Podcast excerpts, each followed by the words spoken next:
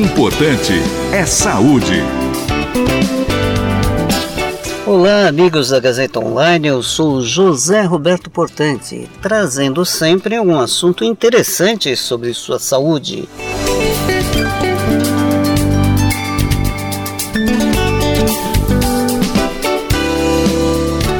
E hoje vamos conversar sobre câncer de colo de útero. O útero é um órgão feminino oco que participa de forma fundamental na reprodução, pois é ele que recebe através das trompas o óvulo fecundado.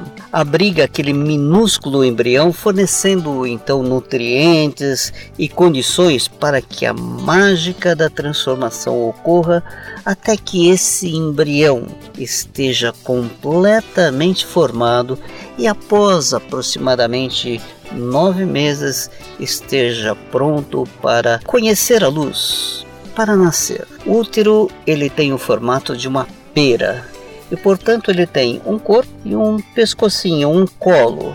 Ele está, por assim dizer, encaixado no fundo da vagina. E desta forma, o colo é a parte do útero que pode ser visualizada através da vagina. O colo tem um orifício bem central que liga a vagina ao corpo do útero. E é por esse orifício que há a passagem dos espermatozoides na relação sexual para que aconteça a fecundação. Então esse espermatozoides então percorre o canal vaginal, entra por esse orifício no colo do útero, vai até o corpo do útero entra por uma das trompas e aí ele vai se encontrar com o óvulo que está ali aguardando para ser fecundado. E é por aí também, por esse orifício no colo do útero, que saem os fluidos menstruais. E é no momento do parto, no parto normal, que tem por aí a passagem do feto. Bem, existe o câncer justamente aí no colo do útero, e é esse que eu quero falar contigo agora. Pois esse tipo de câncer apresenta uma grande incidência, sendo o terceiro tipo de câncer mais comum na mulher, sendo que o primeiro é o câncer de mama.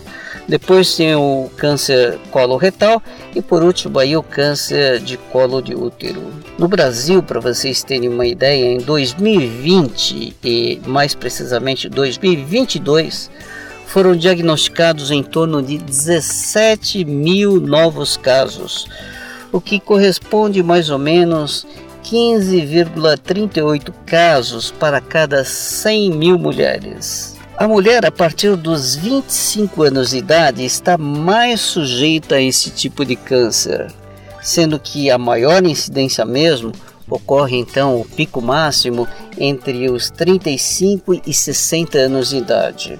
Algumas coisas podem alertar para o câncer de colo de útero. Por exemplo, se a mulher começar a apresentar um sangramento vaginal, mesmo fora da época menstrual, mesmo que esse sangramento for em pequena quantidade, mas for um pouco mais contínuo, persistente, pode haver corrimentos, em geral esse corrimento pode ter um pouquinho de sangue no meio, ou então ter um odor meio fétido, ou a pessoa pode apresentar dor ou desconforto na relação sexual. Normalmente o câncer de colo de útero nas fases iniciais é completamente assintomático e, portanto, quando ocorrerem alguns desses sintomas que eu falei anteriormente, já muito provavelmente está numa fase um pouco mais avançada. O fato é que o quanto antes se descobrir o câncer e o tratamento for instituído, o tratamento ele é menos agressivo e os resultados são melhores. Por isso é muito importante que a mulher a partir dos 25 anos de idade comece a fazer os exames preventivos. E o exame preventivo principal é a colposcopia,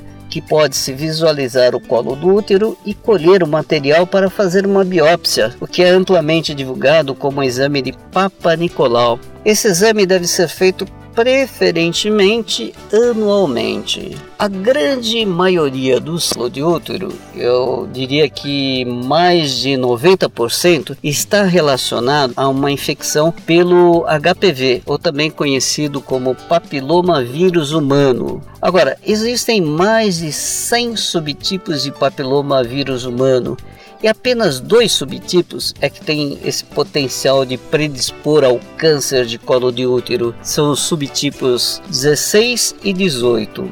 Daí a importância da vacinação contra o HPV, ainda que bem jovem, mais precisamente nas meninas se preconiza que se faz a vacinação entre 9 e 14 anos de idade e nos meninos entre 11 e 14 anos de idade. Nessa idade, apesar de se considerar que ainda não haja uma iniciação sexual, no entanto, como o HPV é transmitido pelo contato de pele a pele, a mão da criança pode tocar a mão de um adulto contaminada por HPV e essa criança descuidadamente tocar os seus genitais e assim levar esse vírus para essa região. Portanto, o HPV pode ser transmitido mesmo sem haver uma relação sexual.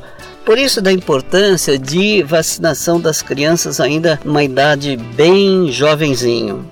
Outra forma de proteção é, na medida do possível, evitar a contaminação por HPV e, portanto, é primordial que nas relações sexuais se use preservativos e também evitar a multiplicidade de parceiros sexuais. Com isso, você tem menor probabilidade de se contaminar pelo HPV. Sabe-se que também o cigarro e o anticoncepcional são também dois grandes vilões para uma maior incidência do câncer de colo de útero e, portanto, a gente recomenda que se evite essas duas coisas. Existem alguns tratamentos para o câncer de colo de útero, sendo que, de um modo geral, o tratamento é cirúrgico. E a depender do estadiamento, pode ser uma cirurgia menos agressiva, com retirada apenas da lesão, que é chamada de conização, ou então mais agressiva, com retirada inclusive do útero, dos ovários, da trompa, que é chamada de traquelectomia. Há outras possibilidades terapêuticas também, que podem estar associadas à cirurgia ou serem eh, realizadas isoladamente, a depender de cada caso. Por exemplo, a quimioterapia, a radioterapia, a braquiterapia, mas cabe exclusivamente ao médico a escolha do melhor tipo de tratamento para cada caso. Se o câncer for detectado na fase inicial e o tratamento for instituído imediatamente, as chances de cura são muito boas de tal forma que estima-se uma sobrevida de 95% com 5 anos. Ou seja, após 5 anos do diagnóstico e do tratamento, 95% dessas mulheres ainda estão vivas.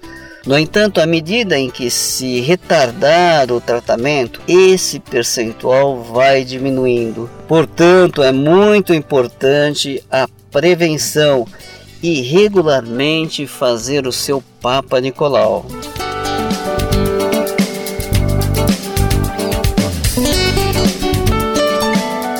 Bem, por hoje é só e eu sou José Roberto Portante, trazendo sempre para você um assunto interessante sobre sua saúde. Importante é saúde.